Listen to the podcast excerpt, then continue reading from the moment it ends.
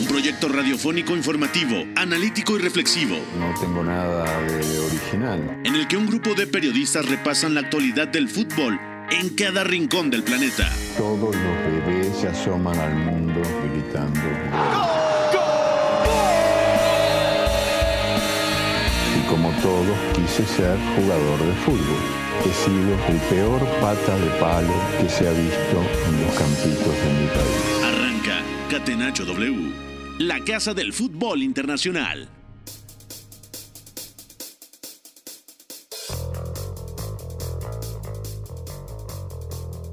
Hola, ¿qué tal? ¿Cómo están? Bienvenidos a Catenacho W, Catenacho de jueves 17 de agosto del 2023. Soy Pepe del Bosque y mucho tendremos que hablar del fútbol internacional. Hablaremos, por supuesto, de la jornada de eliminatorias en rondas previas en la UEFA Europa League. También rumorologías y noticias en el mercado de transferencias. El Inter de Milán ahora ha mandado una oferta por Benjamin Pavard y también se dio a conocer la lista de nominados a los premios de la UEFA. Esto lo vamos a platicar junto a Oscar Mendoza. Oscar, ¿cómo te va? ¿Todo bien?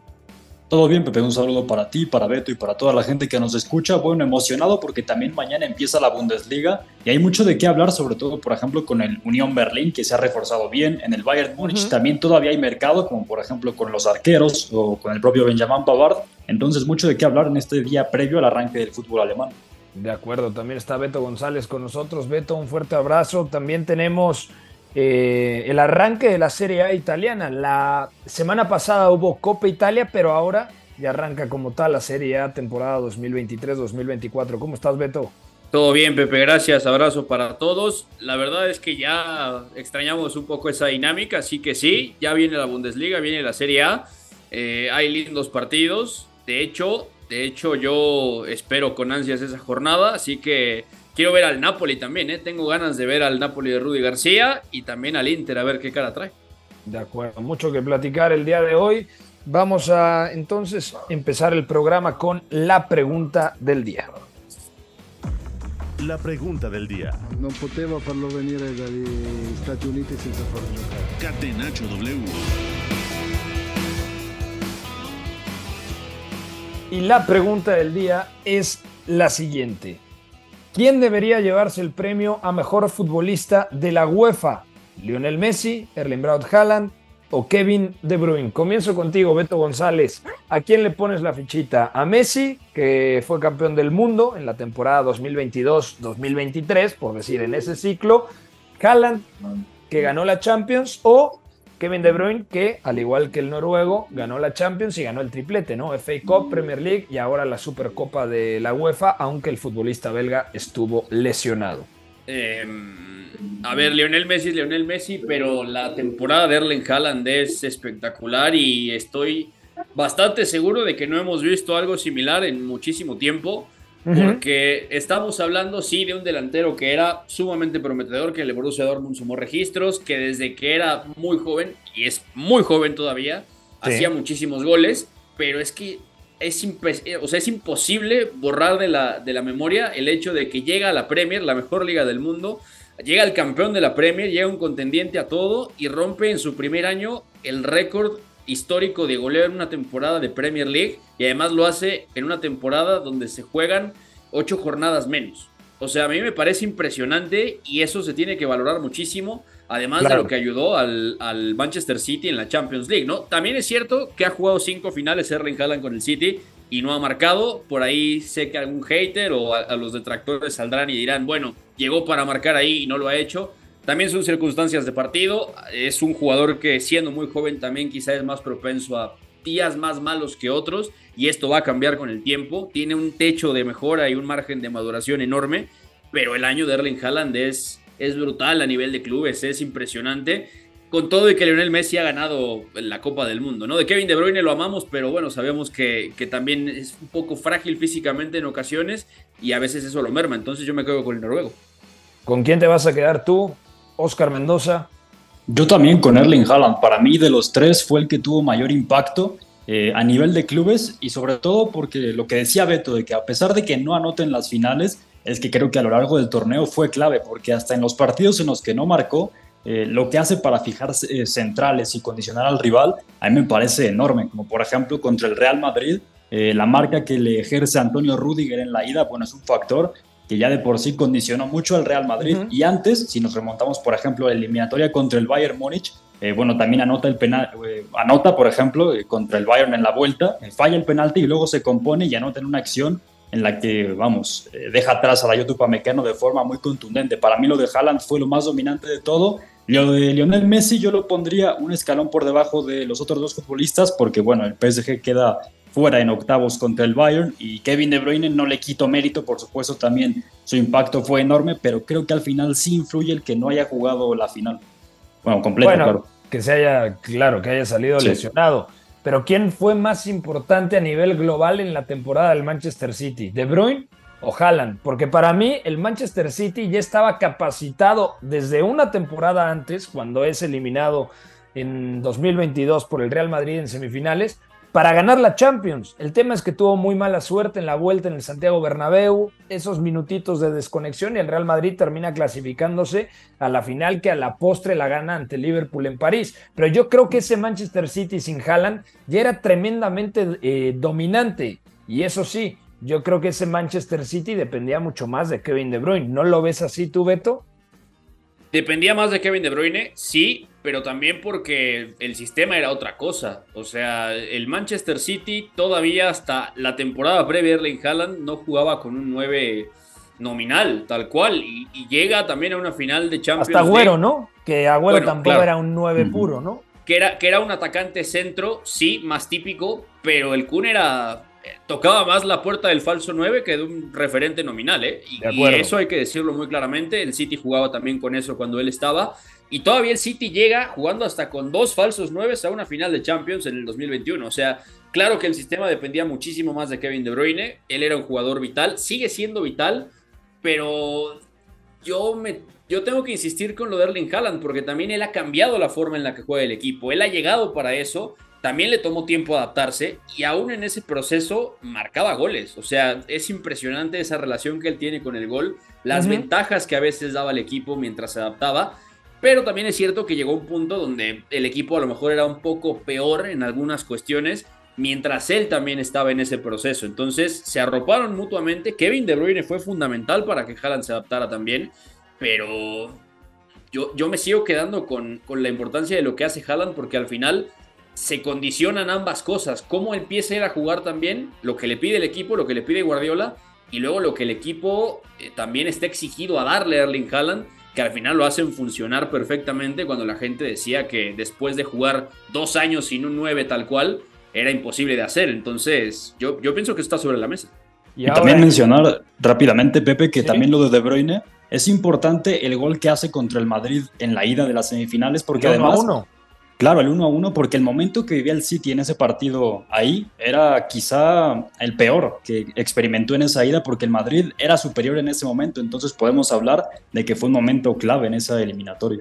De acuerdo, totalmente de acuerdo. Eh, y en el tema de Lionel Messi, mm. ¿cómo lo ves tú, Oscar?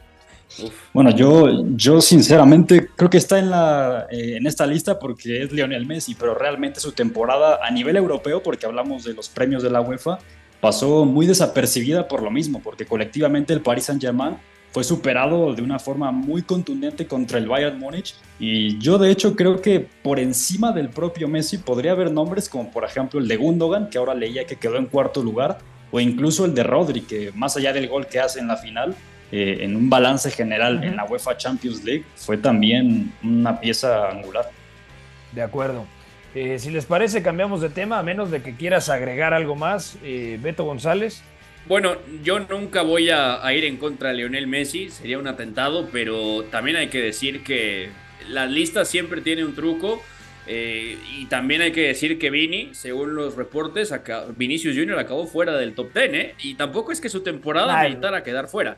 O sea. A ver, eh, tranquilamente top 5, ¿eh?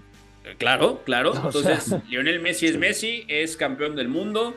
Eh, le dio un clutch importantísimo a su selección, es vital para que volviera a jugar como lo hizo. En el París las cosas no han salido nada bien, tampoco es tanto responsabilidad suya, eh, pero top 3 yo no lo veo. Y bueno, lo de Vini ahí queda para el récord, ¿no? Porque si no está en el top 10, pues tenemos problemas. De acuerdo. Dejamos entonces aquí el tema de la UEFA Europa League, eh, perdón, de, del mejor jugador de la UEFA y pasamos para analizar lo más destacado en la UEFA Europa League. UEFA Europa League. La casa del fútbol internacional. Campeones de la UEFA Europa League. Catenacho W. ¿Qué ha pasado el día de hoy en la ronda previa? Eh, quienes se han clasificado el día de hoy, lo vamos a platicar a continuación. Realmente eh, todavía falta una ronda, que es la de los playoffs, al igual que en la Champions. Pero de momento, ¿cómo quedan los enfrentamientos? El Slavia Praga juega contra el Soria, el Olympiacos de Grecia juega contra el Kukariki, el Ajax juega contra el Ludo Gorets de Bulgaria, el Sparta Praga todavía espera a rival, el Linz de Polonia enfrentará al Zrinski de Bosnia y el Haken jugará contra el Aberdeen. Además, el Ki de Islas Faroe jugará contra el Sheriff Tiraspol, otro de los equipos que recientemente estuvo en la UEFA Champions League. El Olimpia Lubaina va contra el Karabaj y el Slovan Bratislava ante el Aris eh, Limassol. Y por último, el Royal Union Saint Gillois, el equipo belga, contra el Lugano de Suiza. De todos estos equipos, ¿cuál es el que más quieres ver y por qué Oscar Mendoza en la UEFA Europa League? Hmm, bueno, a mí, por ejemplo, me llama mucho la atención, por supuesto, el Ajax, que va a ser muy interesante ver cómo ahora progresa el equipo con la fuga de talento que se ha dado después de la salida, por ejemplo, de Dusan Tadic, del propio Edson Álvarez. Ahora incluso se habla de que Mohamed Kudus irá al West Ham. Entonces, vamos a ver cómo se adapta ahora el Ajax sin jugar Champions, que es una de sus competiciones favoritas, nuevamente en Europa League y a la final el sorteo creo que le ha favorecido y también muchas ganas de ver al equipo de Ámsterdam porque recientemente ha fichado, por ejemplo, a un atacante, a Chuba Akpom, que era de los goleadores del Championship de la segunda división de Inglaterra. Una incorporación que es un tanto low cost, de bajo perfil, pero puede hacerlo crecer, por supuesto, al atacante inglés de 27 años. Yo tengo ganas de ver al Ajax por el equipo que es y por ver cómo evoluciona ahora sin varios de sus jugadores estandartes en los últimos años. Que se ha encargado el Ajax en vender, ¿no? Más que en fichar, más que en preocuparse por nuevas incorporaciones eh, que tengan reflectores, yo creo que está en un proceso de cambio generacional muy importante, como comenta Oscar Beto. Sí, y, también cambios importantes a nivel, a nivel club en general, ¿no? También la temporada pasada eh, hay muchos cambios, lo del Alfred Schroeder que sale mal, John Heitinga que tampoco puede, o sea, pone a competir al equipo, pero después cuando le exigieron los títulos tampoco se dieron las cosas y ahora también hay, hay cambios, ¿no? También en el banquillo ya, ya estamos hablando de otra cosa. Directamente ya se ha hecho cargo Maurice Stein, que lo anunciaron también como un poco bajo el radar durante el verano y es un entrenador que eh, sí tiene trayectoria en, los Países Bajos, viene del Sparta Rotterdam, que es algo que sorprende porque no es el tipo de entrenador al que suele tocar la puerta el Ajax, al menos en tiempos recientes.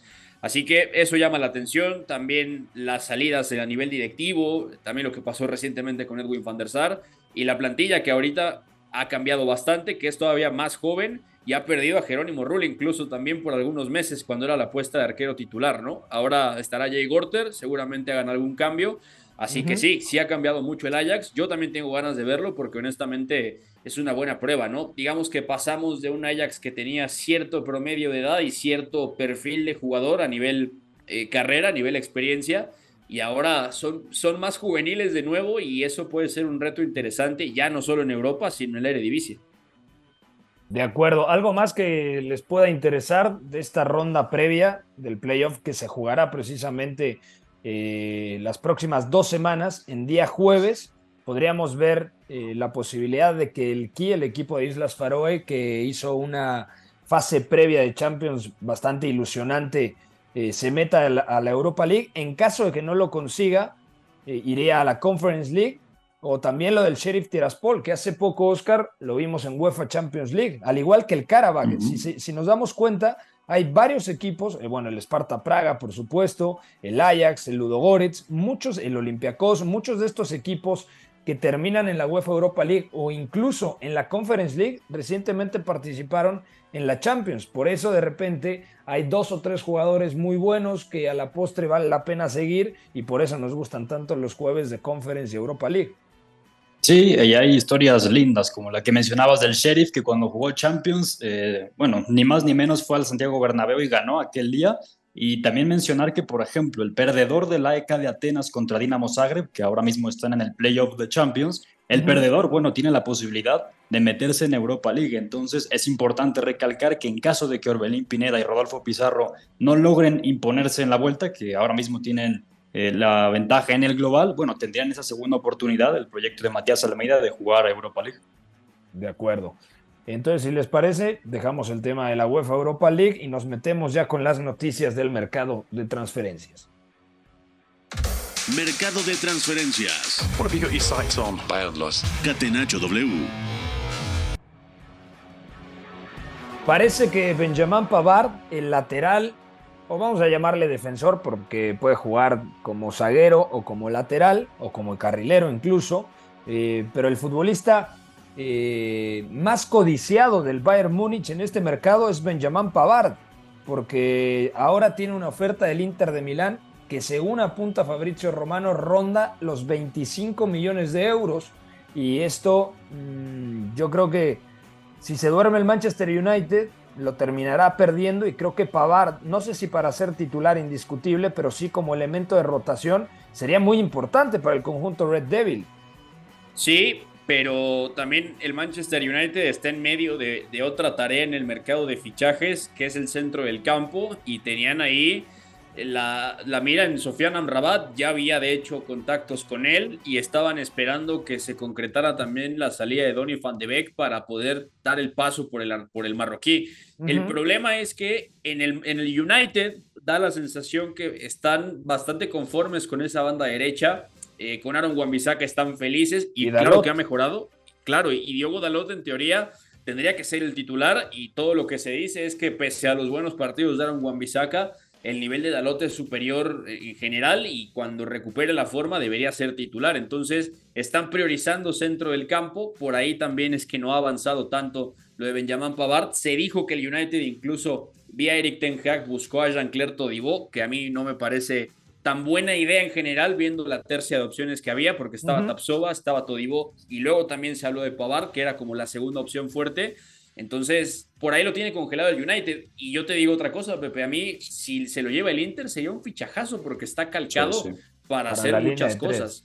Para la línea de tres, pero además es que es un perfil muy, digo, por lo que fue en la plantilla del Inter hasta hace poco, Danilo D'Ambrosio, ¿no? Porque claro que podía jugar de stopper en la derecha, puede ser central sin ningún tema, de hecho él es central tal cual, pero si lo necesitas de carrilero, si no llega a estar eh, Mateo Darmian, que juega mucho de central, por ejemplo, o el mismo Denzel Dumfries, pues es que es un fichaje. Y además se fue a hay que recordar eso. Exacto.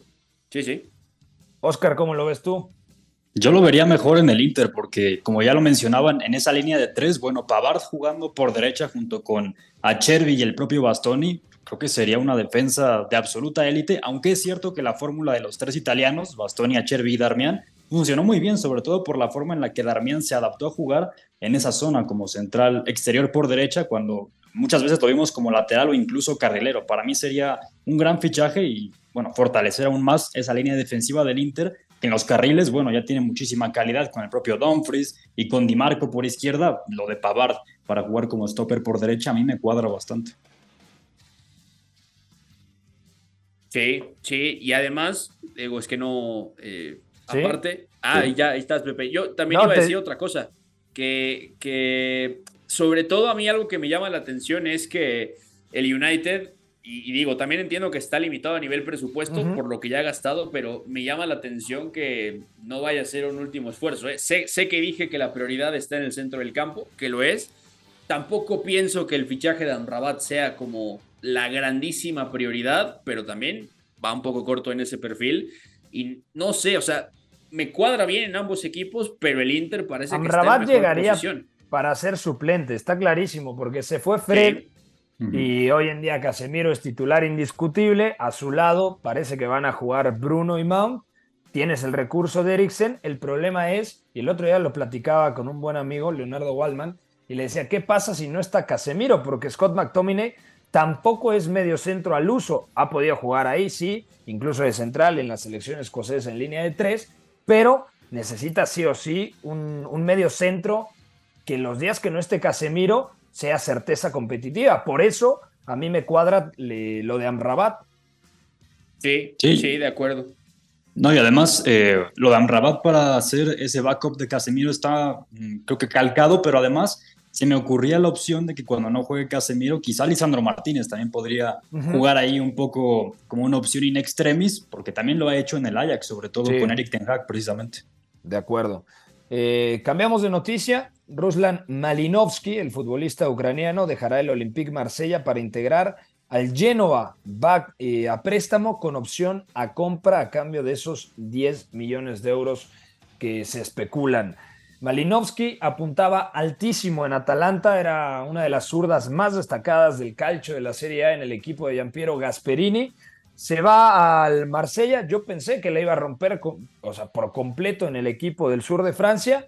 Y ahora eh, se termina yendo a un equipo de menor nivel del que salió, digamos, en, en Italia. Es un paso hacia atrás para la carrera de Ruslan Malinovsky desde tu punto de vista, Beto. ¿No te hubiera gustado verlo, por ejemplo, en la Bundesliga más? A mí me cuadraba muchísimo.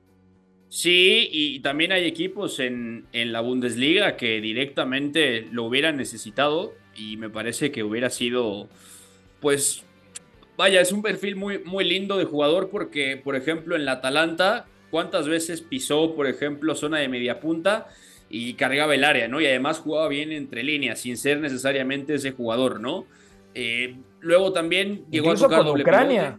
También con Ucrania. Sí, sí, de interior, en medio campo de tres, con pivote de interiores, con Shevchenko, sobre todo lo, hizo. Luego también ya el cambio de seleccionador. Es, es, difícil de entender. Y también es que el Marsella ha tenido muchos cambios, ¿no? A lo mejor eh, sí Malinovsky se ha quedado corto en Marsella, no, no necesariamente fue el jugador que, esperábamos que fuera. También el approach un poco fue diferente eh, y sobre todo a mí me parece que eso lo, ha penalizado. Entonces Sí es duro verlo regresar y bajar todavía un nivel más, pero habrá que verlo porque a mí me parece que para el Genoa, sobre todo recién ascendido y con la necesidad de conservar la categoría por el equipo que es, es un gran fichaje, o sea, tiene mucha categoría en, ese sentido, así que puede salir bastante bien. Hay datos interesantes porque Malinovsky la última temporada con el Marsella apenas sumó 13 titularidades. Y hay que recordar que su paso por Atalanta va de más a menos porque en la primera temporada que juega con el equipo bergamasco, eh, la 2019-2020, marca 8 goles, luego 8 goles en la 2021, luego en la 21-22 6 goles. Y en la 22-23 es bastante decepcionante porque únicamente marca un gol. Y es ahí donde opta el Marsella por, eh, por comprarlo, bueno, por cederlo, mejor dicho, eh, y luego ya no hace válida la opción de compra. Por eso el Marsella dice hay que regresarlo a Atalanta y Atalanta es, eh, perdón, Marsella es el que compra, hace válida, válida la opción de compra y parece que el Marsella simple y sencillamente con seis meses ha dicho no vamos más y hay que vender al ucraniano.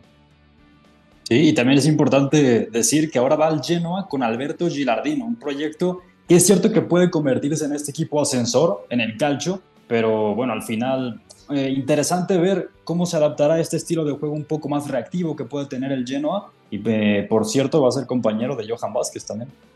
De acuerdo, ahí lo veremos con Johan Vázquez. Antes de ir a una pausa, eh, la siguiente noticia ya es oficial que Merih de Demiral ha firmado por el Al Ahly, otro equipo del fútbol saudí. O sea, al final va a terminar el mercado de la Liga Árabe tranquilamente, Beto, con 40, 45 o por qué no, 50 incorporaciones procedentes del fútbol europeo. Es una locura. Una locura que te habla del poder financiero y también de influencia que tiene el, fondo público, que tiene el Estado saudí.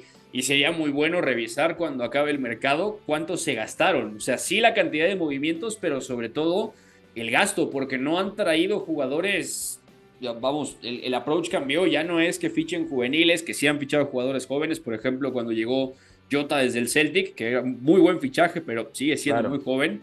Pero es que los nombres, los precios, también los salarios que van a pagar, es impresionante. Y también qué dice la FIFA y qué dicen en el Fair Play, porque hay, hay varias cosas ahí que revisar. Y también eh, los clubes que tienen quejas por no pagar fichajes, porque, por ejemplo, el Al Nacer cuando ya había traído a Marcelo Brozovic y luego cerró la llegada de Alex Teles, eh, salió, salió también una investigación justamente que revelaba que el Al Nacer tenía quejas por no haber cumplido con pagos de fichajes. Entonces, ojo porque compran, compran, pero vamos a ver al final cuánto fue el monto y luego cómo van a pagar, ¿no? Claro, hay que recordarle a la gente que la inversión de Arabia Saudita es completamente distinta a lo que vimos recientemente, por ejemplo, con el fútbol chino. Ahí pasaba que el gobierno en China, el gobierno le decía a los empresarios que invirtieran lana. ¿Qué es lo que pasa en Arabia Saudita?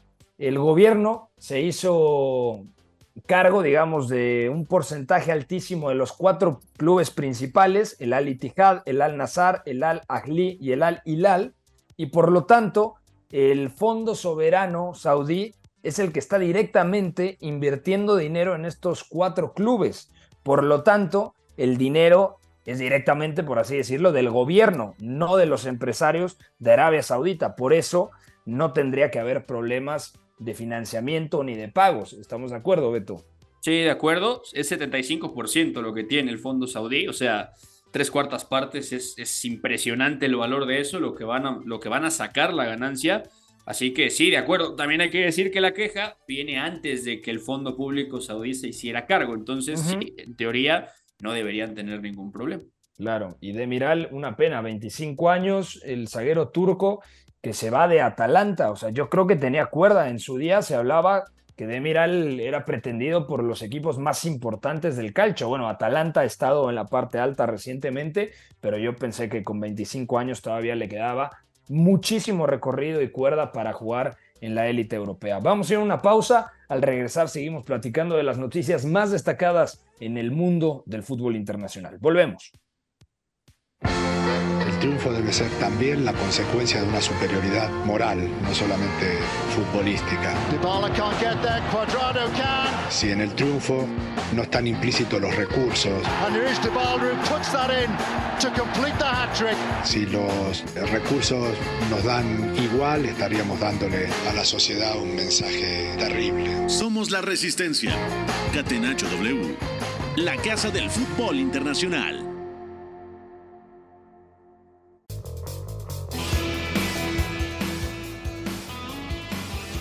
Estamos de vuelta en Catenacho W, Beto González, Oscar Mendoza y un servidor, Pepe del Bosque, repasando lo más destacado.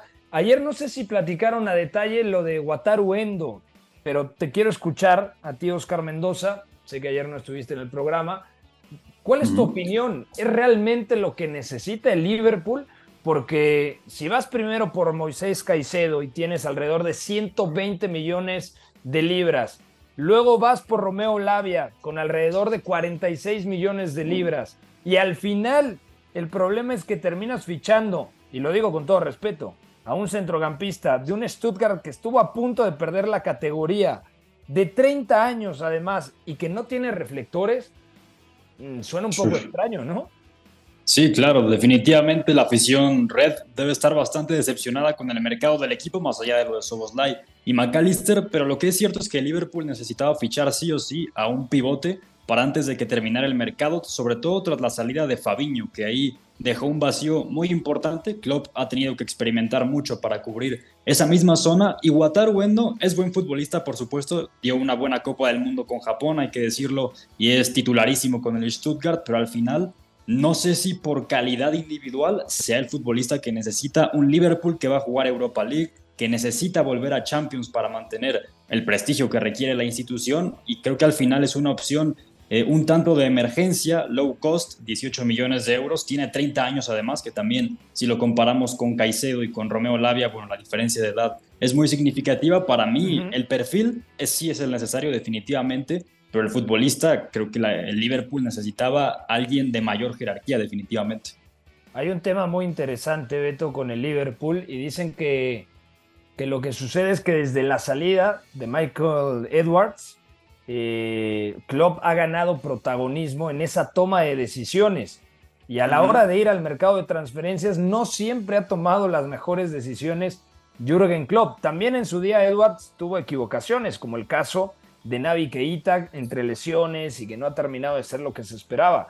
Pero yo sí creo que el Liverpool eh, está un escalón por detrás de Arsenal, Manchester United y Manchester City, si no ficha un medio centro de mayor nivel. Sobre todo entendiendo que se fue Henderson, que jugaba muchas veces ahí, y se fue el titular, que era Fabiño, y no le vas a entregar completamente las llaves del carro, del proyecto, a Bajcetic, porque todavía no tiene ni siquiera 20 años.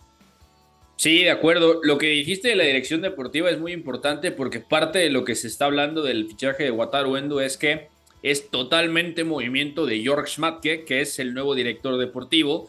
Y para que la gente lo sepa, quien no lo conozca, Georg Schmatke fue básicamente el artífice, por ejemplo, del último Wolfsburg que fue a competencias europeas, por ejemplo, estuvo los últimos cinco años allá, también en el Colonia, en el Hannover, eh, en fin, o sea, tiene trayectoria larga en el fútbol alemán y esto es importante porque dicen que justamente el fichaje de Endo, en Inglaterra dicen esto en la prensa, tiene mucho que ver con el conocimiento de Schmatke del mercado de la Bundesliga y que ha sido un fichaje basado pura y duramente en data y en cómo se puede encajar el japonés en el modelo de Liverpool, ¿no? También un poco por perfil y claro que es algo que, que, baja del radar, ¿no? No es algo que la gente se esperara.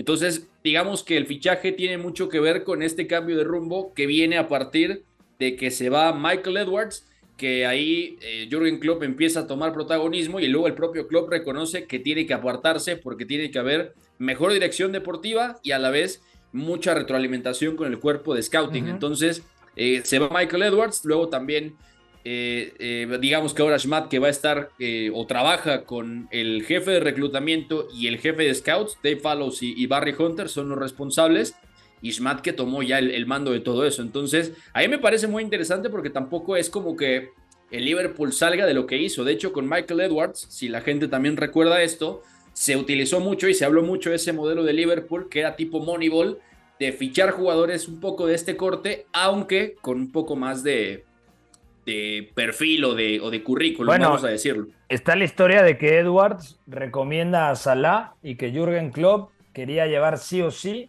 a Julian Brandt, que Jürgen Klopp quería a Mario Goetze y si no mal recuerdo es Sadio Mané el que ponía Edwards. Entonces ha cambiado demasiado el Liverpool a partir de, de los fichajes, ¿no? Y sobre todo el Liverpool ha pasado de ser quizá el equipo que mejor fichaba en Inglaterra a un equipo que se está quedando muy corto, porque sí, Soboslai es un buen jugador, pero pagaron 70 millones. McAllister me parece una ganga, pero no es medio centro y ya en el primer partido de la temporada ante el Chelsea lo utilizó ahí. Wataru Endo es medio centro, sí puede jugar ahí, pero casi todos los partidos de la temporada pasada con el Stuttgart los jugó como interior y con la selección japonesa ha jugado sobre todo en doble pivote al lado de eh, Hidemasa Morita, el futbolista del Sporting Club de Lisboa. Así que yo creo que Wataru Endo, si tiene técnica, recupera muchas pelotas, tiene energía, tiene recorrido, sabe pisar el área, pero no es lo mismo, con todo respeto, jugar en la selección japonesa y jugar en el Stuttgart que ser el medio centro titular de Liverpool, Beto. Sí, y, eso también llama la atención porque no es como que Liverpool no tuviera mercado, ¿no? Caicedo directamente lo rechaza porque cumple la palabra que le dio al Chelsea, pero Caicedo básicamente ha jugado con los sentimientos de las seis eh, grandes propuestas que tenía del Big Six, ¿no? Pues, salvo por el Tottenham, todos lo quisieron, ¿no? O el City también.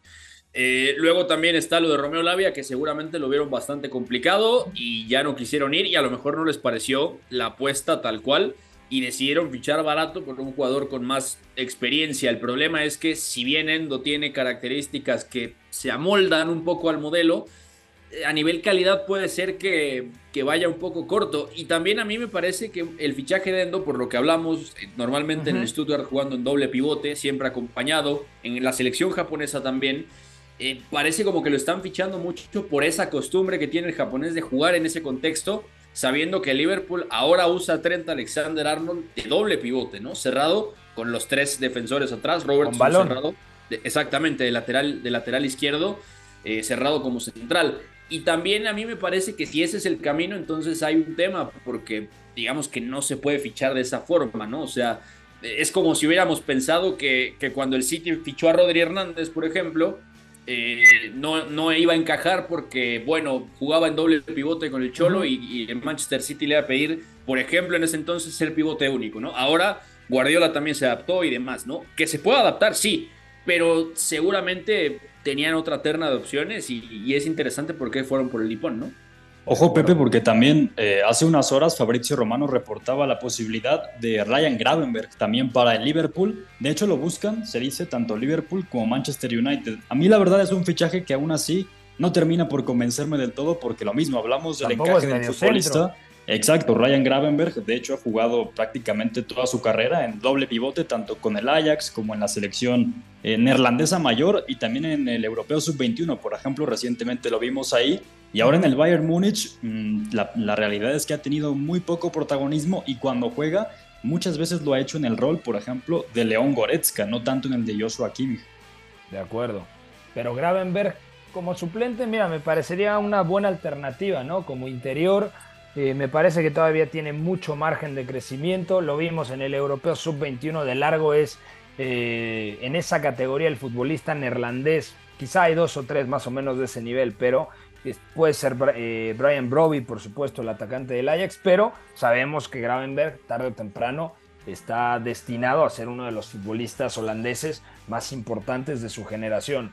Eh, si les parece, cambiamos de tema. Rápidamente anunciar que Bono, otro más, el arquero que ayer disputó la Supercopa de la UEFA con el Sevilla y que perdió en penaltis ante el Manchester City, también se va a Arabia eh, Saudita, ficha por el Al Hilal, eh, contrato de tres años y el Sevilla a cambio recibirá 21 millones de euros. O sea, tampoco es tanto dinero, honestamente, por uno de los seguramente 10 mejores arqueros del mundo en la actualidad. Y en este momento también el Sevilla está esperando el tema de Marcos Acuña, el lateral izquierdo, para que sea refuerzo del Aston Villa. Por lo tanto, Borna Sosa, el lateral eh, croata del Stuttgart, iría al Sánchez Pizjuán para cubrir el hueco que dejaría vacante el argentino. Eh, cambiando de tema, el Manchester City, Beto sigue en la puja por Jeremy Doku. Se habla de que el Stade de Rennes pide 55 millones de euros. El City va a fichar, eso está clarísimo, va a sacar la chequera y seguramente alrededor de 150 millones de euros se va a gastar entre ese centro eh, del campo, un mediocampista ofensivo y el extremo derecho, ¿no? Sí, que es lo que hablábamos ayer justamente y, me parece que, a ver, el City lo, lo, va a hacer, van a caer los dos fichajes y va, va, a ser cuestión de qué tanto más presionen del otro lado, porque cuando viene un equipo del Big Six de la Premier puedes exigir y es lo que están haciendo ambos, equipos, ¿no? Lo de Paquetá ya habían rechazado 70 eh, millones al inicio, luego se acercaron a 80 y no lo estaban aceptando o sea, Paquetá no se va a ir por menos de 90, eso parece un hecho. Y lo de Doku, yo estoy de acuerdo en que es necesario, pero también el City podría estar ahí en riesgo de, sobrepagar, porque sí, Jeremy Doku es muy bueno, es un gran regateador, es un extremo ideal para fijar muy arriba, encontrarlo al espacio, ponerlo en ventaja, o sea, es, es, es, ese extremo típico que a Guardiola siempre le gustó tener, que también usó demasiado, por ejemplo, en Múnich, y la verdad es que tiene ese perfil, pero también algo interesante va a ser ver hasta dónde presiona el estado de Rennes, ¿no? Porque yo ahora mismo no lo veo valiendo 55 millones de euros, pero ya poniendo ahí la, la vara. si te toca la puerta del City, toc toc, sabemos que claro. Es, un barril sin fondo, entonces le puedes pedir. El tax de la Premier, ¿no? Exactamente, o sea. Al final le terminan vendiendo mucho más caro al Manchester City porque sabe que tiene demasiado dinero, Oscar. Sí, por supuesto, y tiene al final que sobrepagar un poco, lo vimos por ejemplo ahora con Josco Bardiol, y hablando de Jeremy Doku, eh, puede ser un extremo eh, por derecha o volante, eh, un poco inusual hablando de los perfiles que recientemente ha tenido el City, porque por derecha ahora por ejemplo está Cole Palmer o Bernardo Silva, que ambos juegan a perfil cambiado, incluso hay que ver cómo evoluciona esto porque Jeremy Doku es un futbolista que suele jugar a perfil natural, de ser eh, un poco más de dar amplitud, ¿no? De desbordar y jugar pegado a la cal. Entonces, bueno, un perfil de futbolista distinto para el City. Sí, ¿no? Sí, sí, de acuerdo. Y aparte, eh, yo también pensaba, yo también pensaba, Oscar, que sí es inusual y eso, eso también se tiene que hablar bastante, Pepe, porque si Guardiola está viendo la necesidad de un Jeremy Doku, que fue en su día, por ejemplo, lo que tuvo con el Sterling de turno, o en Múnich, por ejemplo, con Kingsley Coman o el propio Douglas Costa, es porque sabe que también el, siguiente paso del modelo del City va mucho en el sentido de un poco romper el orden que, que estableció con los extremos a pie cambiado y que son mucho de pisar balón, retenerlo, pase atrás y continuidad, ¿no? También porque en general el City no tiene el mismo centro del campo y este fichaje está perfectamente pensado para eso, ¿no? Pues son fichajes que tienen clara la línea de vamos a cambiar ciertas cosas y lo de Doku está ahí, ¿no? El tema es que ahora llega Doku y después van a necesitar un extremo también de un corte similar, porque también se va a necesitar en alguna de las otras bandas. Mm, es que yo creo que Grealish fijo en la izquierda, cuando no está Grealish mm. juega Foden, aunque Foden es zurdo y ahí sería perfil natural. Y yo creo que el recurso de Doku puede ser que, te funcione en las dos bandas, aunque es un futbolista más de desborde que de trazar la diagonal, no lo veo pisando tanto carril interior, o sea, lo veo como un extremo puro, puro a lo Mark Overmars, por así decirlo. Entonces creo que mm, me parece una buena alternativa, sobre todo pensando la clase de futbolista que es. Y si el City por ahí pierde profundidad eh, atacando el carril interior con De Bruyne y con Gundogan, uno que ya se fue y el otro que va a estar lesionado al menos tres meses, quizá la profundidad la pueda dar un extremo a, pie natural, ¿no? Como el caso del belga Jeremy Doku. Eh, Seguimos con las noticias, si les parece. Hay que hablar, Beto, de lo que sucede con el Manchester United y Mason Greenwood, porque el equipo Red Devil se manifestó al respecto al caso de Greenwood, a quien aún considera como empleado y parte de la institución. A mí no me gusta ser moralista, pero da la sensación de que el Manchester United sabe perfectamente del talento de Mason Greenwood, sabe que era un elegido en la academia de, del Manchester United y por supuesto quieren esperarlo, ¿no? Quieren esperarlo. Eh, a ver, es una posición muy difícil por varios frentes. Primero porque eh, Mason Greenwood es un producto puro y duro de la Academia del Manchester United. Eh, llegó de Bradford, lo entrenaron desde muy chiquito. siempre le encantó a los entrenadores de inferiores porque además de, de lo bien que usaba las dos piernas, pues directamente era un jugador con un talento superior a la media de su categoría y siempre lo fue. Y Ole Gunnar Solskjaer lo explotó perfectamente en punta, en banda. En algún momento lo llegó a utilizar como segundo nueve en, alguna, en algún caso de emergencia, pero fue muy específico. Y la verdad es que había un futuro tremendo, fue llamado a selección mayor, en selecciones menores también fue destacadísimo y eso no se puede olvidar, ¿no? Y menos con un equipo que tiene opciones de frente de ataque, pero estoy seguro que no un jugador de ese perfil. Entonces, por ese lado entiendo. Y entiendo que hay un cariño y hay una trayectoria muy larga que, cuidar, pero lo que pasó con Mason Greenwood, las acusaciones de, de violencia doméstica contra su pareja, que ahora tienen al bebé y siguen siendo pareja. Ella misma quitó la denuncia en la policía de Manchester. Pues es, es difícil y es, es contradictorio porque había evidencia en esos videos de que lo hizo Mason Greenwood, estaba la denuncia, estaba acusado, eh, se le detuvo, estuvo ahí, eh, vamos, contenido, preso prácticamente, se le juzgó y luego eh, se retiró la, la demanda. Entonces, el Manchester United está actuando claro, como, como es Greenwood, como un empleado, pero también hay que evaluar todo lo demás. Y a mí lo que me extraña, Pepe, es que el comunicado dice, el club está haciendo una, una investigación exhaustiva por su propia cuenta. O sea, el, el, club es una entidad de fútbol, no es la policía y no es nada de esto. Entonces, que el Manchester United se tenga que encargar para tomar una decisión, a mí el comunicado me suena como, ok, queremos mucho a Greenwood, es nuestro empleado y es de la academia, pero queremos cerciorarnos de qué pasó, porque si el United pero es que eso está clarísimo. en contra de eso, ojo. Está clarísimo qué pasó. El tema es que suena a que le dieron dinero a su novia y por supuesto cambió de, opinión, ¿no? Eh, en parte suena eso y en parte suena también a un buen arreglo, pero el problema es que el United sabe que si toma una decisión que ponga, lo ponga en un foco eh, mediático muy negativo, sabiendo eh, también cómo se está manejando todo esto ahora, sabiendo el problema también que se le puede venir. Si respalda a Mason Greenwood siendo culpable de esto, es una imagen terrible. O sea, primero porque el United ha impulsado durísimo su equipo femenil, ha invertido en eso, y luego también porque, bueno, e, es un momento muy delicado a nivel de género que si lo explota mal el Manchester United va a salir muy mal y esto se va a trasladar al primer equipo, a la directiva, al, propio Eric Ten Hag, que no sabemos hasta este momento porque no hay información sobre eso.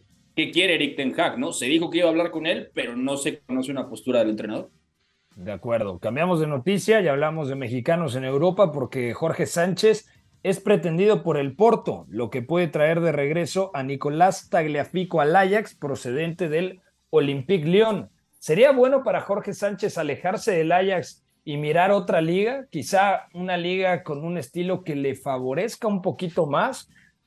Oscar. Mm, yo soy partidario de que Jorge Sánchez se quede al menos una temporada más en el Ajax, porque creo que aún tiene muchas cosas que desarrollar, sobre todo a nivel asociativo. Y es cierto que no va a ser titular porque Divine Range es el dueño de ese puesto, pero al final creo que puede tener mucho rodaje ahora que el equipo incluso, lo hablábamos, va a jugar Europa League. Para mí Jorge Sánchez debería continuar en el Ajax por un curso más, pero si va al Porto tampoco lo veo con malos ojos porque además el Porto es un equipo que a los mexicanos se le ha dado bien especialmente. Lo hemos visto, por ejemplo, con Héctor Herrera, con Miguel Ayun, con el propio Tecatito Corona. Es un club que tiene mm, mucho ese vínculo con el futbolista mexicano, pero yo insisto, Jorge Sánchez debería quedarse en el Ajax. De acuerdo. Para ti, Beto, quedarse en el Ajax, ir al Porto, buscar una alternativa en la Liga MX. ¿Qué debería de mm. pasar? Bueno, Jorge Sánchez dijo que no quería volver. Se habló incluso de un acercamiento de Chivas, que no se sabe qué tan cierto es, pero Jorge Sánchez no tiene intención de volver. Y dejar el Ajax es que también es, es complicado porque hasta cierto punto mm, un área de mejora o las áreas de mejora que tiene Jorge Sánchez se pueden atacar el Eredivisie. El problema es la cantidad de minutos. Entonces, también, por ejemplo, en Países Bajos, algunos exjugadores decían, Edson Álvarez llegó, llegó siendo parte de la banca y le costó cierto trabajo hacerse con, con una titularidad, ¿no? El problema es que el entrenador no es Eric Ten Hag, que a mí me parece que es grandísimo a nivel técnico, táctico, y que también con el trabajo micro del jugador es muy bueno, y lo dicen muchos exjugadores suyos, con Maurice Stein habría que ver qué tan cerca se puede dar eso.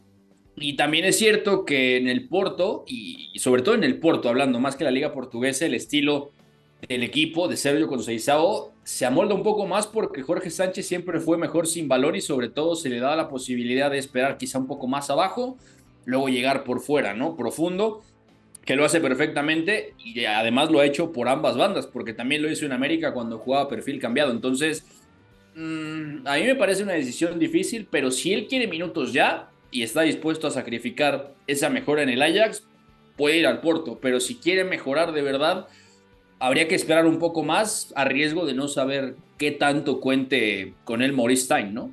De acuerdo. Eh, y una última noticia, si les parece, el día de hoy, Oscar y Beto, el Barcelona, eh, dicen que considerará ofertas por Ansu Fati, quien espera quedarse en el club. Ansu no se quiere ir del Barça pero lo que se dice es que no entre en los planes de Xavi Hernández. ¿Se debe de mm, quedar o no, Oscar?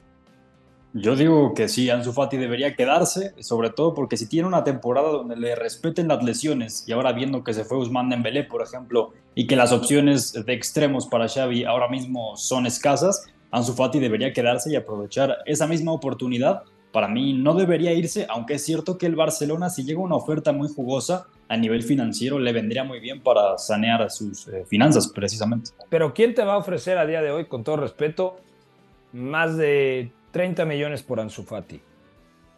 Mm.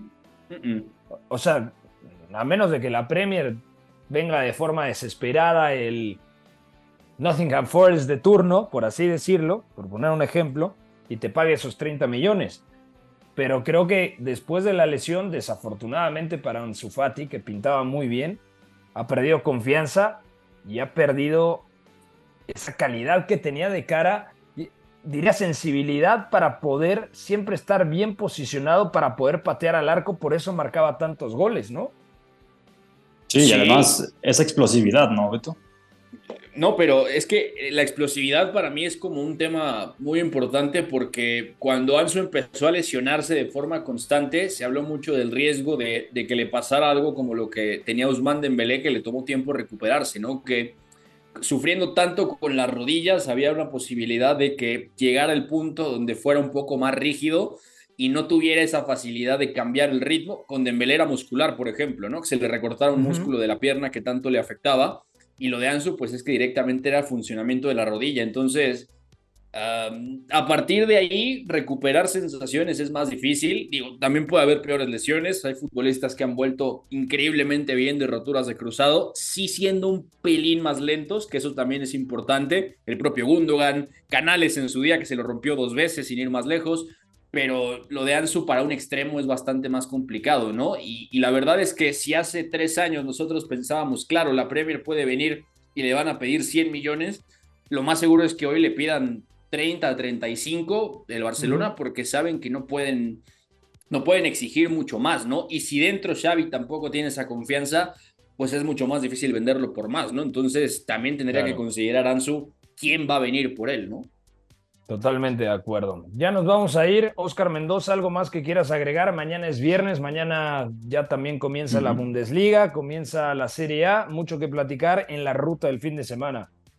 Sí, por acá nos escuchamos mañana y eh, Thomas Tuchel ya confirmó que mañana en esa visita del Bayern al Werder Bremen, Harry Kane será titular. Será titular. Bueno, un aliciente más para ver este partido que arranca 12.30 tiempo del centro de México. Beto González, un abrazo. Abrazo Pepe, Oscar, abrazo a todos. Una noticia muy linda. Tim Krul va a la Premier League, lo ficha el Luton Town, así que atención con eso porque el parapenales está también ya en la Premier League. Y había otra, Leandro Paredes va a la Roma. Este es un buen fichaje y me llama la atención porque es un mediocentro de calidad para un equipo que busca dar el salto como la Roma de Mou.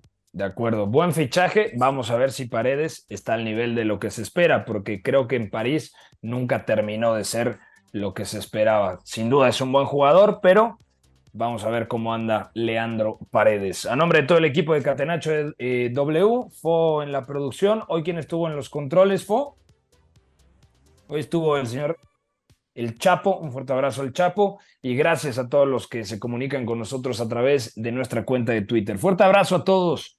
Nos escuchamos mañana. Bye bye hay una relación entre la práctica del cuerpo que se expresa en las manos y el cerebro. Pero el fútbol ha suprimido esto. De modo que se trata fascinantemente de un ejercicio que nos devuelve en el tiempo a lo que fuimos en el origen. Pero también una vez que nos aficionamos a este juego, nos regresa a la infancia, al niño que fuimos. Gracias por sintonizar Catenacho W. Entonces el fútbol es en ese sentido una maquinaria para regresar en el tiempo en un doble sentido. Por W Deportes, la frecuencia del fútbol internacional.